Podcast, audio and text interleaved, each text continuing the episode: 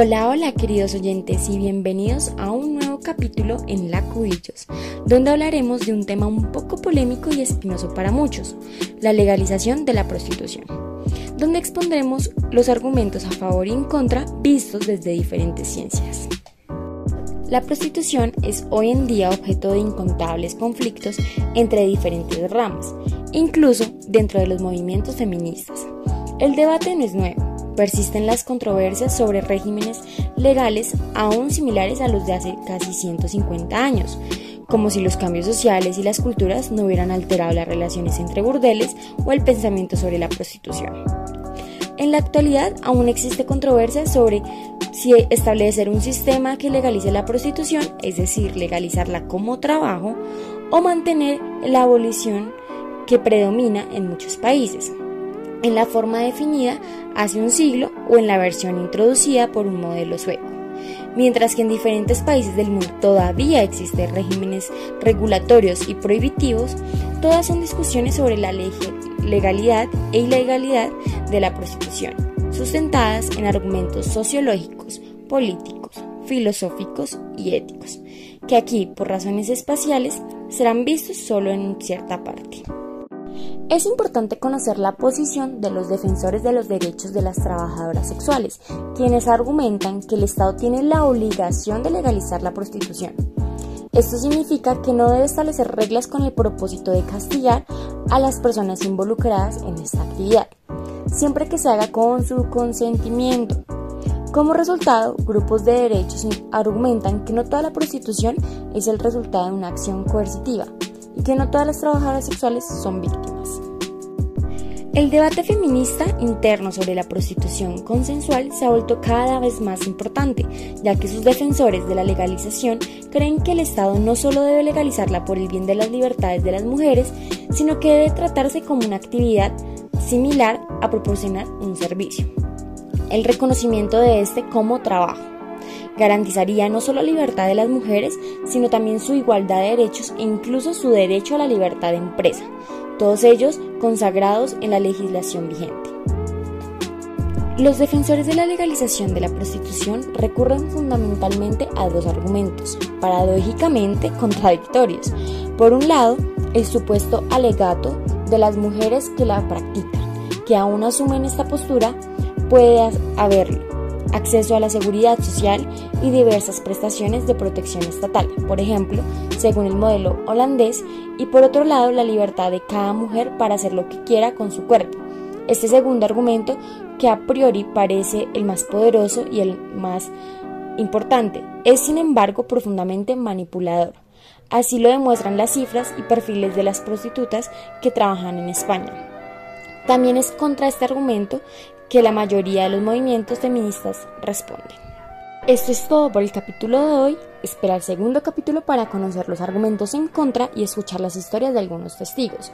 No olvides seguirnos en redes sociales y recuerda que la vida es más divertida con grandes historias. Hola queridos oyentes, bienvenidos a un nuevo capítulo en La Cubillos. Continuaremos hablando sobre la legalización de la prostitución, donde expondremos los argumentos en contra vistos desde diferentes ramas.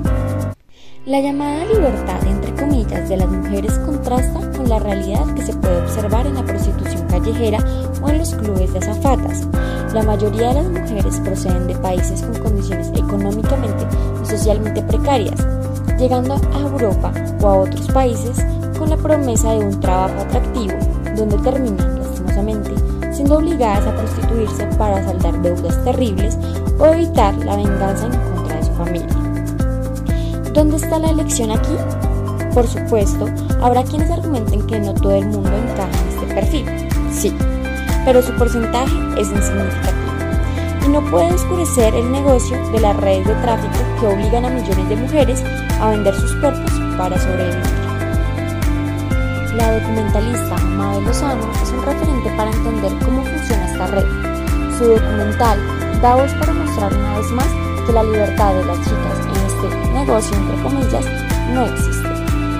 Muchas mujeres intentan cruzar desde sus países de origen buscando una vida mejor en Europa o en otros países en general, pero son captadas durante el trayecto migratorio y terminan a menudo en prostitución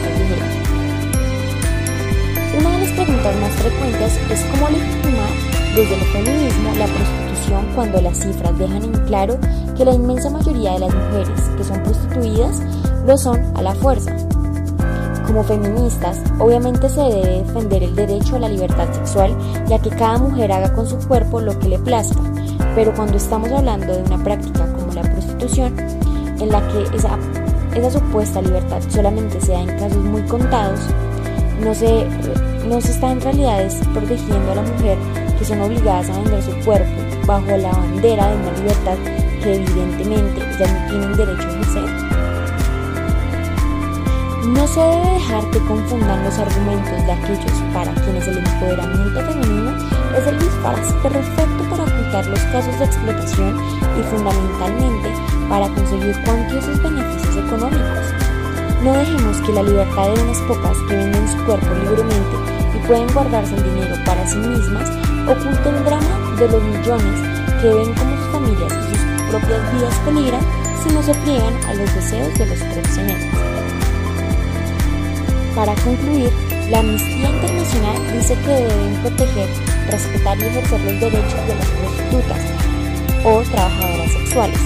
Eso significa protegerlas del abuso, explotación y coacción, además asegurar que puedan participar en el desarrollo de leyes y políticas que afecten su vida y asegurar, garantizando el acceso a la salud, educación y oportunidades laborales.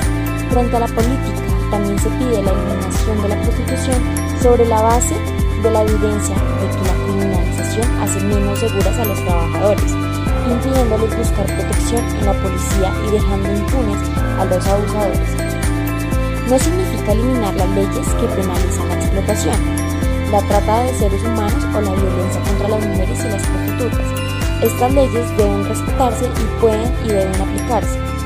Esto significa eliminar las leyes y políticas que criminalizan o penalizan la prostitución. Esto, esto es todo por el capítulo de hoy y así concluye esta gran historia. No olvides seguirnos en redes sociales y recuerda que la vida es más divertida con grandes historias.